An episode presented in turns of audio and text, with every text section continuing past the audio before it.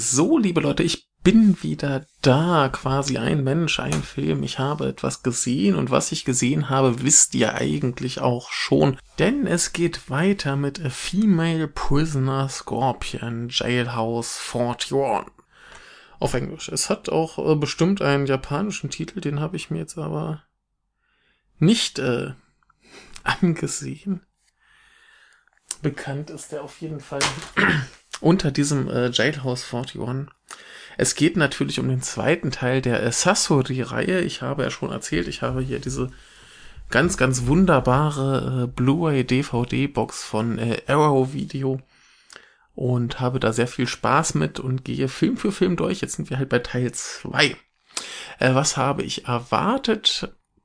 Ich habe ja schon anklingen lassen, dass ich nach dem Bonusmaterial der ersten Blu-ray so ein bisschen den Eindruck hat, der zweite könnte vielleicht der beste Teil sein. Und möglicherweise ist er das auch. Ähm, er ist äh, sehr anders als der erste Teil, obwohl er thematisch eigentlich sehr ähnlich ist. Aber äh, dazu später mehr.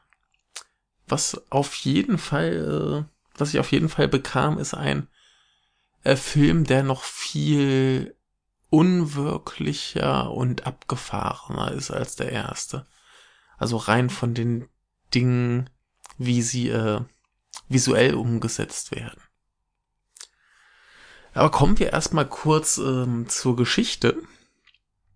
Es ist relativ simpel. Unsere Protagonistin immer noch gespielt von äh, äh, Meiko Kaji. Ähm, liegt äh, wieder in ihrem Gefängnis, äh, gefesselt äh, am Boden der Zelle, äh, ganz äh, wunderschön auf äh, eingefangen, sieht man quasi in Großaufnahme ihr Gesicht. Ähm, und im Hintergrund in der Tür stehen dann der Gefängnisdirektor und äh, eine der Wachen. Und ähm, sie wird quasi ermahnt, dass äh, ihre Mitgefangenen für ihr Vergehen auch bestraft werden und so weiter und so fort und alles ist schrecklich und sie wird nie wieder da irgendwie aus, dieser, aus ihrem Loch kommen. Ähm, jedoch kommt äh, zu einer feierlichen Zeremonie, wo dann auch die äh, anderen Gefangenen wundervoll, lustlos ähm, Musik spielen. Ich weiß gar nicht, ob es die Nationalhymne ist, wahrscheinlich schon. Äh, Musik spielen da kommt auch dann wieder der, der Nationalismus durch, diesmal nur an dieser Stelle, ich glaube auch mit äh, Flagge und allem, was dazugehört, äh, wird einem, einem hohen äh, Beamten oder so, wird das äh, Gefängnis und die Gefangenen äh, präsentiert. Er läuft da auch ein bisschen fröhlich rum und findet das alles ganz lustig. Und ähm, ja, dementsprechend wird auch äh, unsere Protagonistin vorgeführt und aus dem Ganzen entsteht ein Tumult. Die Frauen proben, nee, proben nicht den Aufstand, sie machen ihn und äh, flüchten. Und im Prinzip handelt der ganze Film. Nee, da flüchten sie noch gar nicht. Ha. Sie flüchten später auf jeden Fall äh, Frauen auf der Flucht. Und ähm, ja, da der Film zeigt eigentlich die meiste Zeit, wie sie unterwegs sind was sie da erleben, wie sie verfolgt werden und natürlich äh, Sasoris Wunsch nach Rache an diesem äh, Gefängnisdirektor, weil er sie da halt äh, so schlecht behandelt, schändet und äh, was auch immer er alles mit ihr tut. Genau, und das ist die äh, gesamte Handlung des Films. Also Eskalation im Gefängnis, Flucht, eventuelle Rache. Also was heißt eventuell? Es ist doch klar. Ne?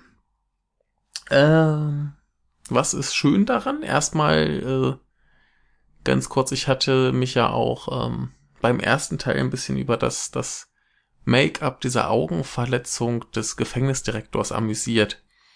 Äh, sehr schön daran, ähm, das ist im zweiten Teil tatsächlich zu Anfang besser. Und später hat er dann irgendwann so eine äh, lustige, so, so einen lustigen Plastikaufsatz, also nicht mal ein richtiges Glasauge, sondern da ist so ein Plastikaufsatz auf dem äh, dann fehlenden Auge und äh, das, das sieht immer aus, als hätte man ihm das aufgemalt. Das ist total grotesk und wunderbar. Und ähm, mein, mein äh, Lieblingswächter, äh, dessen Namen ich gerade schon wieder vergessen habe, der ein bisschen aussieht wie äh, Timothy Dalton in äh, Hot Fuzz, äh, der ist auch wieder da und sein Bart ist noch üppiger geworden. Das äh, hat mich auch sehr gefreut. Ähm, was ansonsten noch äh, erstmal oberflächlich auffallend ist, ist, dass äh, die Protagonistin noch viel, viel weniger redet. Sie hat, glaube ich, im ganzen Film nur zwei oder drei Zeilen Text. Aber ansonsten ähm, kommen einige äh, Lieder von der guten äh, Meko Kaji gesungen, immer mal wieder im Film, die äh, auch die, die Situation und die Frauen weiter beschreiben. Aber sie selber spricht, ich glaube, bis so 15 oder 20 Minuten vor Schluss eigentlich gar nicht. Und dann fast gar nichts. Also verglichen damit ist äh, Mad Max eine Laberbacke. Das ist ganz schön. Und ähm, ansonsten fällt auf, dass es äh, kaum Nacktheit gibt, während im ersten Film ja quasi die Frauen dann noch äh, reihenweise nackt äh, duschen gingen äh, haben wir hier in diesem Film ähm, fast mehr nackte Männer als nackte Frauen. Und das fällt auf jeden Fall auch auf. Auch die Darstellung der Gewalt. Ähm, hier kommt es nicht ganz so oft tatsächlich dazu, dass man große Gewalttaten sieht. Die sind aber äh, schöner umgesetzt. Es fällt nicht mehr ganz so arg auf. Ähm, wie, wie, wie, ja, quasi wie dilettantisch die gemacht sind. Also ich habe es ja beschrieben im ersten Teil, wenn dem Wachmann quasi äh, die Schaufel auf die Brust gehalten wird, was andeuten soll, dass er damit irgendwie äh, attackiert wird, dann ist das schon ein bisschen äh, lustig, aber in diesem Fall äh, sieht das besser aus und dafür gibt es äh, umso drastischere Ergebnisse von Gewalt zu sehen. Also da ist der Film teilweise sehr explizit und eklig. Aber dazu kommen wir auch noch mal äh, später. Ähm, was fällt noch weiter auf? Ähm, die Männerrollen. Es gibt auch hier wieder im Prinzip keine guten Männer. Das einzige, was es gibt, sind ein paar kleine Jungs, die äh, relativ unschuldig sind und einfach, also zwei pinkeln zum Beispiel in einen Fluss und sehen dabei eine der Gefangenen, die auch da in den Fluss pinkelt. Und das finden sie alle lustig und dann ist das okay. Na, also. Und dann gibt es noch einen, einen äh, älteren Herren, der zusammen mit seiner Frau sich um eins der Gefangenen, äh, um eins der Kinder von einer der Gefangenen kümmert und äh, der tut zumindest nichts. Der ist halt einfach nur da, dem kann man, den kann nichts vorwerfen. Aber ansonsten sind wieder alle Männer schrecklich. Also nicht nur die Wachen, sondern auch andere. Zum Beispiel ähm, gibt es hier eine, eine Reisegruppe. Und erstmal sieht man die in ihrem Bus unterwegs und die Herren, die da drin sind, obwohl auch wahrscheinlich ihre Frauen da, oder zumindest sind Frauen dabei, vielleicht ihre, vielleicht nicht, ähm, belästigen sie quasi die ähm, Reiseleiterin also die steht da und möchte gern eine Durchsage im Bus machen und wird dann von mehreren Männern gleichzeitig äh, begrapscht, der Rock wird hochgezogen und so weiter. Und äh, nach besagter äh, Pinkelszene finden dann diese Männer auch die eine der Gefangenen, die gerade fertig ist, ihr Geschäft im Fluss zu verrichten und dann mit ihrem äh, Slip in der Hand fröhlich äh, von dann zieht und trifft sie auf drei dieser Männer, die sie dann ganz selbstverständlich äh, vergewaltigen. Dabei äh, rutscht ihr Kopf in den Fluss und sie stirbt.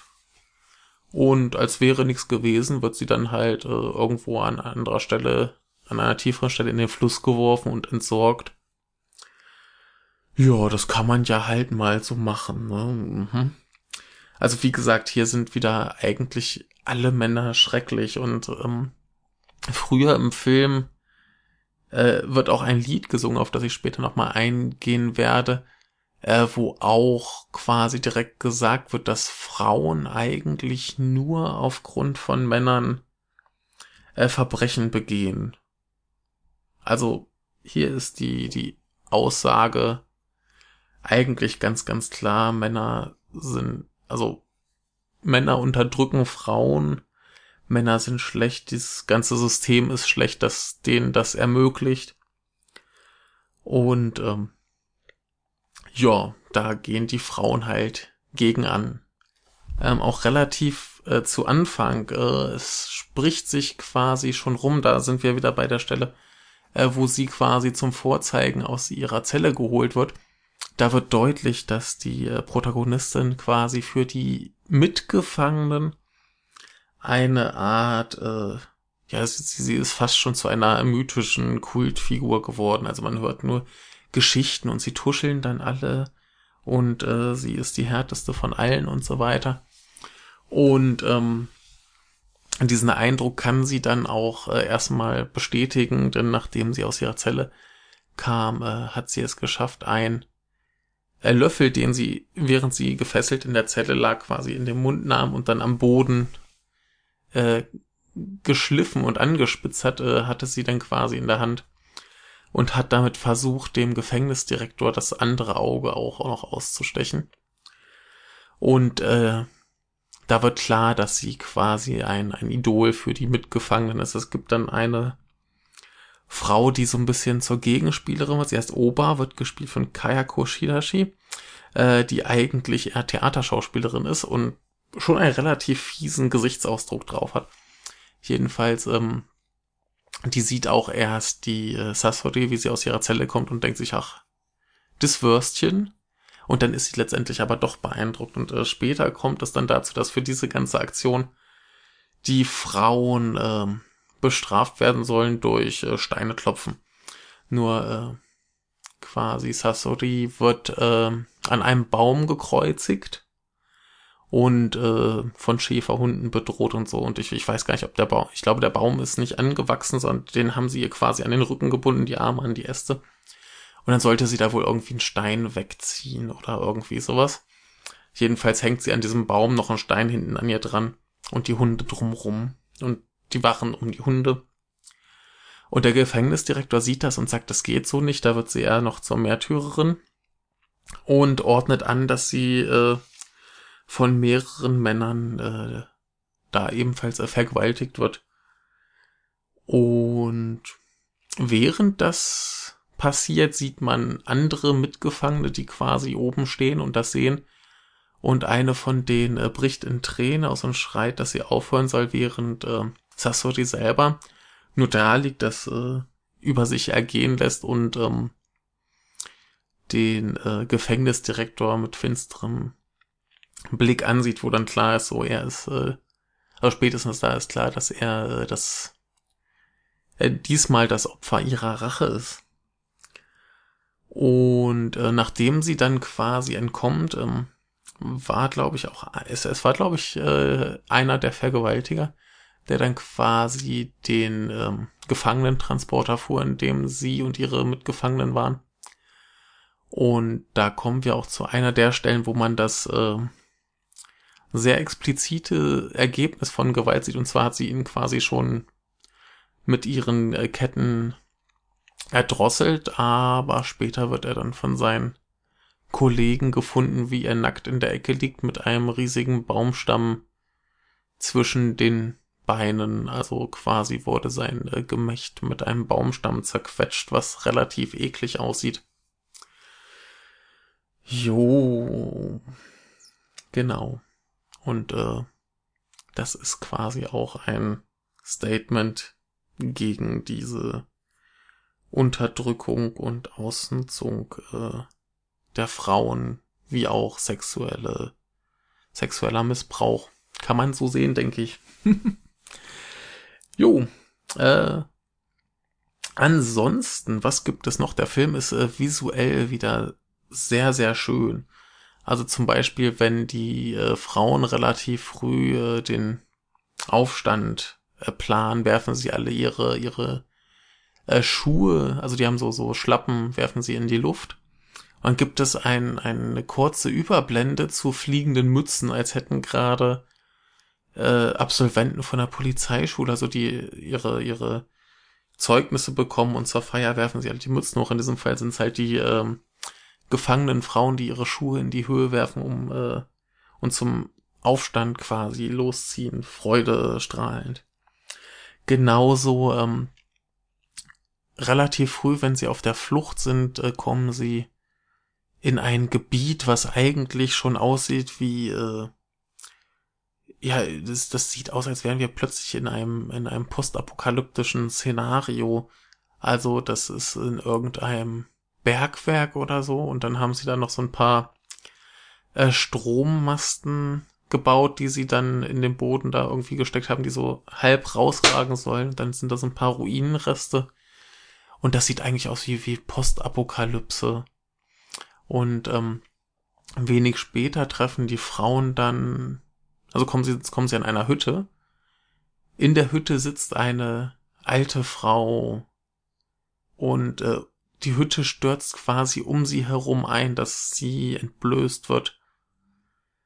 Und äh, die nehmen sie mit. Äh, das, das sah schon mal sehr schön aus, die nehmen sie dann aber mit und äh, gehen mit ihr in eine andere Hütte, wo sie, wo sie äh, die Nacht verbringen wollen. Und dann gibt es zum Beispiel auch eine Aufnahme, wo dann diese ältere Frau im Zentrum ist und äh, die Kamera dreht sich um sie. sie. Sie bleibt mit dem Gesicht zur Kamera. Die Kamera dreht sich, dass man halt die anderen Frauen äh, um sie herum sehen kann und zum Schluss äh, zeigt sich dann, dass auch zwei der Frauen irgendwie in der hinteren Ecke äh, gerade Sex haben, was etwas überraschend kommt und äh, sehr lustig ist, wie ich finde. Ähm, genauso stimmt dann diese alte Frau, die auch wohl nicht so ganz bei Sinn zu sein scheint, es stimmt ein, ein Lied an und plötzlich wechselt das Ganze äh, in ein, in eine Art Theaterstück mit so Joruri-mäßigem äh, Gesang und das, das Bild wird äh, größtenteils so rot-schwarz und die alte Frau singt quasi über die äh, Verbrechen der anderen Frauen und da kommt auch wieder diese Textzeile, dass ja Frauen nur ähm, Verbrechen begehen wegen Männern. Und ähm, da wird halt erzählt, was jede dieser sieben Frauen, die da auf der Flucht sind, getan haben.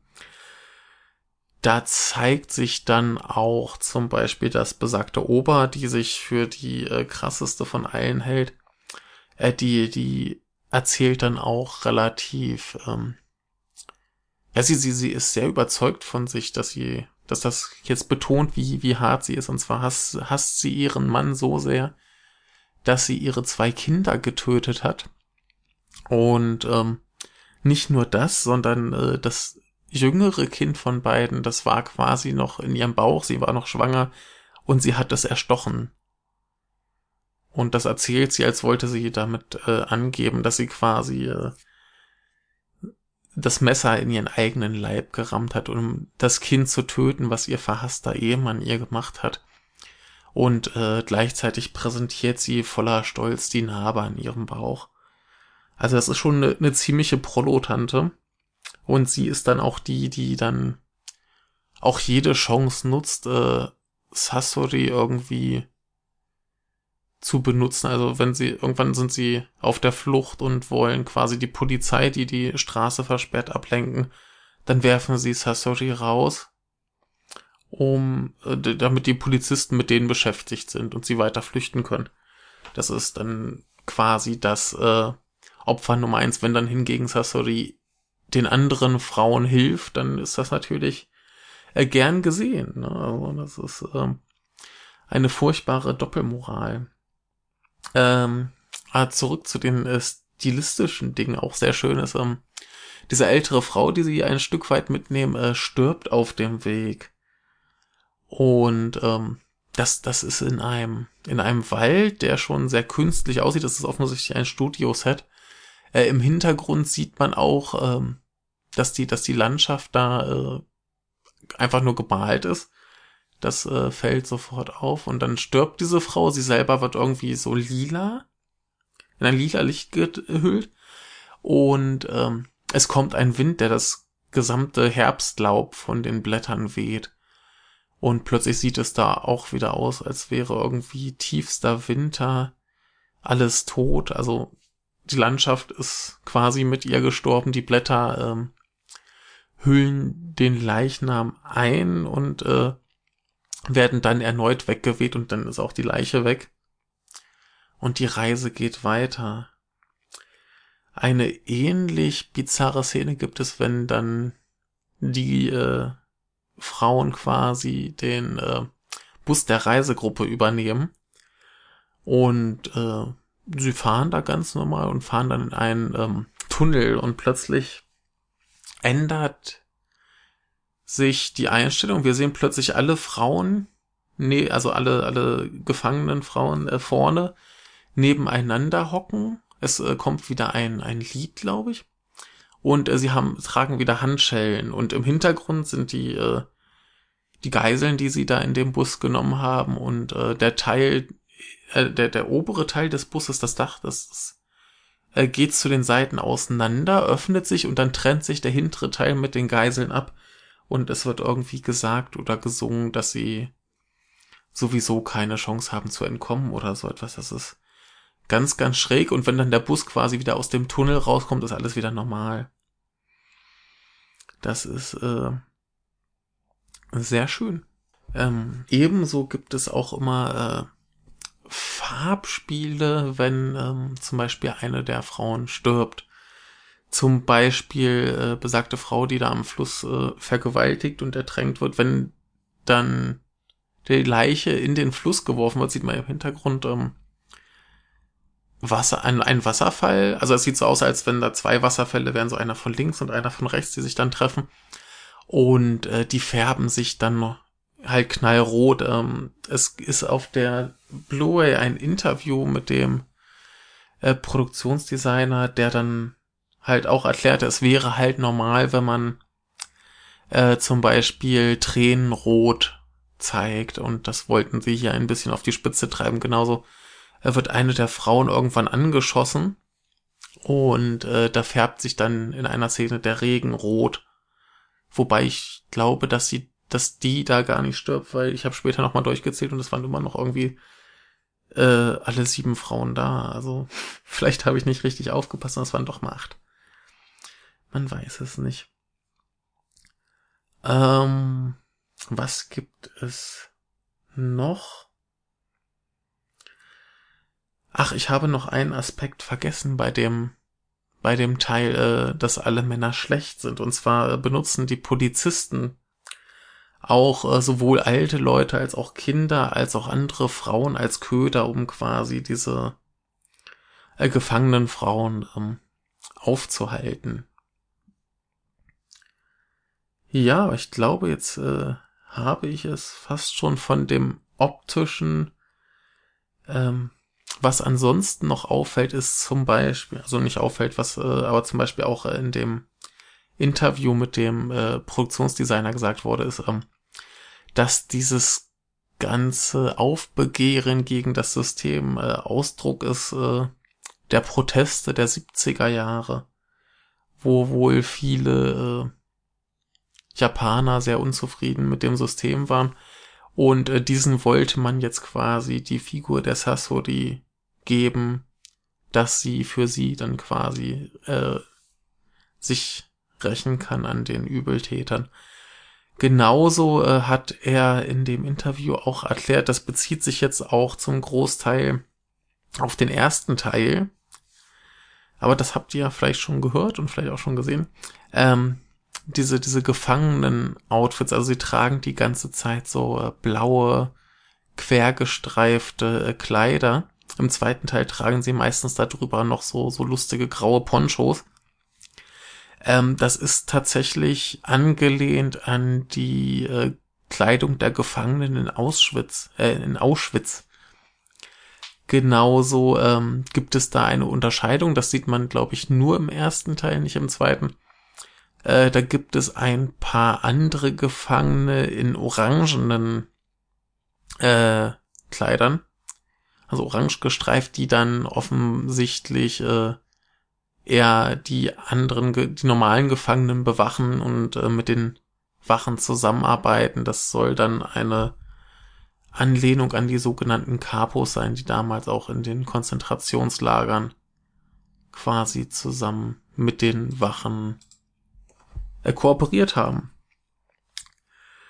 Ja, darüber hinaus, ja, darüber hinaus habe ich gar nicht mehr so viel. Äh, sehr schön ist letztendlich auch das abschließende Bild, die abschließende Einstellung. Und zwar ähm, natürlich äh, vollführt unsere Protagonistin ihre Rache und ähm, tötet wieder in, also diesmal wieder in ihrem typischen Sasori-Outfit mit dem riesigen Hut, der ein Auge verdeckt und dem schwarzen Kleid. Er vollführt sie ihre Rache an dem, an dem äh, Gefängnisleiter, der zu dem Zeitpunkt dann schon gar nicht mehr äh, Gefängnisleiter ist, sondern er hat einen anderen Posten bekommen. Und äh, sie rächt sich an ihm, tötet ihn natürlich. Und dabei fällt ihm dieses, dieses Plast dieser Plastikaufsatz, dieser alberne Plastikaufsatz fällt ihm äh, von seiner Augenhöhle und ähm, die Kamera zoomt ganz groß äh, drauf. Und ich hatte schon irgendwie den Verdacht, dass sich dann die Pupille rot färbt und wir wieder die äh, japanische Flagge sehen, die äh, zu Fall gebracht wurde oder so. Keine Ahnung. Aber in diesem Fall äh, sieht man in der Pupille plötzlich ähm, Sasori mit ihren Mitgefangenen, die äh, fröhlich und vergnügt eine Straße entlang äh, rennen und sich freuen und schüpfen. Äh, was äh, sehr, sehr schön ist und sehr bewegend. Aber wir wissen alle, sie wird wieder ins Gefängnis kommen. Ihre äh, Mithäftlinge haben alle ein noch viel schlimmeres, also zumindest die mit auf Flucht waren, haben alle ein, ein noch schlimmeres Schicksal erlitten. Und das wird nicht schön weitergehen, aber ja, wir werden mit einem äh, Gefühl der Freude, weil das äh, ein, ein kleiner Teil des bösen Systems äh, zerstört wurde, werden wir mit einem Gefühl der Freude entlassen. Und ich möchte auch gern jeden hier mit einem Gefühl der Freude entlassen, denn es ist ein ganz, ganz grandioser, wahnsinnig guter Film.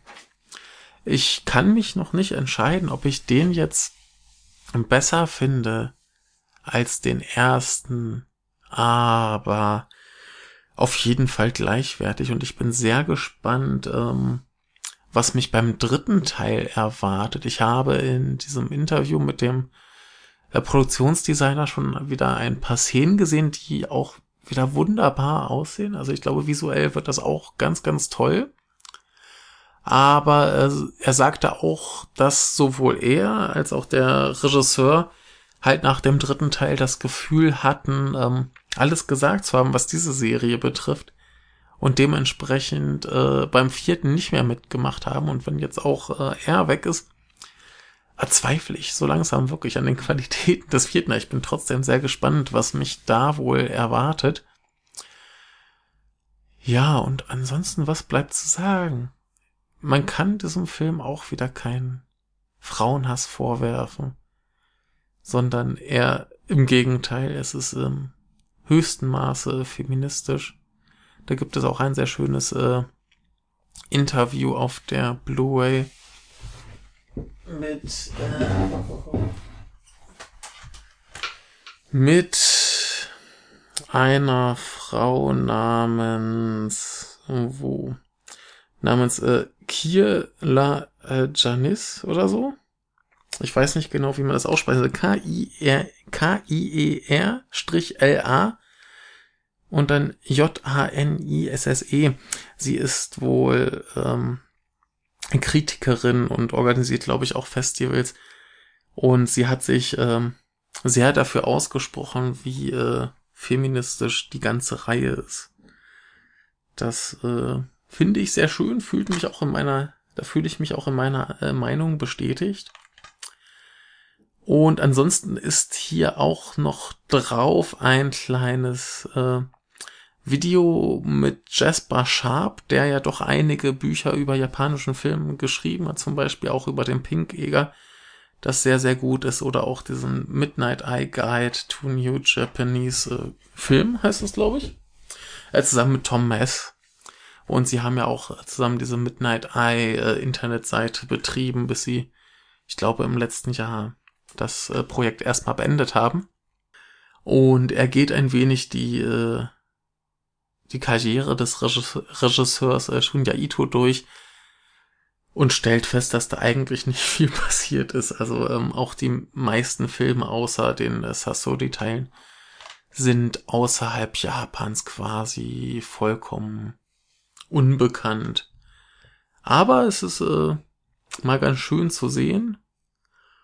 Und ähm, wir auch zusammen mit dem Interview mit dem Produktionsdesigner, hier steht doch auch irgendwo. Äh, genau, er heißt äh, Tadayuki Kuana. Äh, das ist äh, auch sehr interessant, wirkt. Er geht da auch auf einige Aspekte vom ersten und vom dritten Teil ein, wie sie einige Effekte gemacht haben. Und sagt auch immer wieder, dass das äh, heutzutage äh, mit, mit CGI viel einfacher zu lösen wäre was ähm, damals halt äh, seine Leute doch vor teilweise recht große Probleme gestellt hat. Schon allein irgendwie zum Beispiel ein brennendes Streichholz in ein äh, Gully zu werfen. Also wie das dann quasi, nachdem es durch den Gullideckel durch ist, äh, in die Tiefe fällt. Brennend. Aber äh, das ist wohl aus dem dritten Teil und da werde ich dann an entsprechender Stelle drauf eingehen ob mir das gefallen hat. Hier sah es schon mal äh, ziemlich cool aus. Und da gab es auch schon so eine, so eine geile Disco-Szene. Also da freue ich mich total.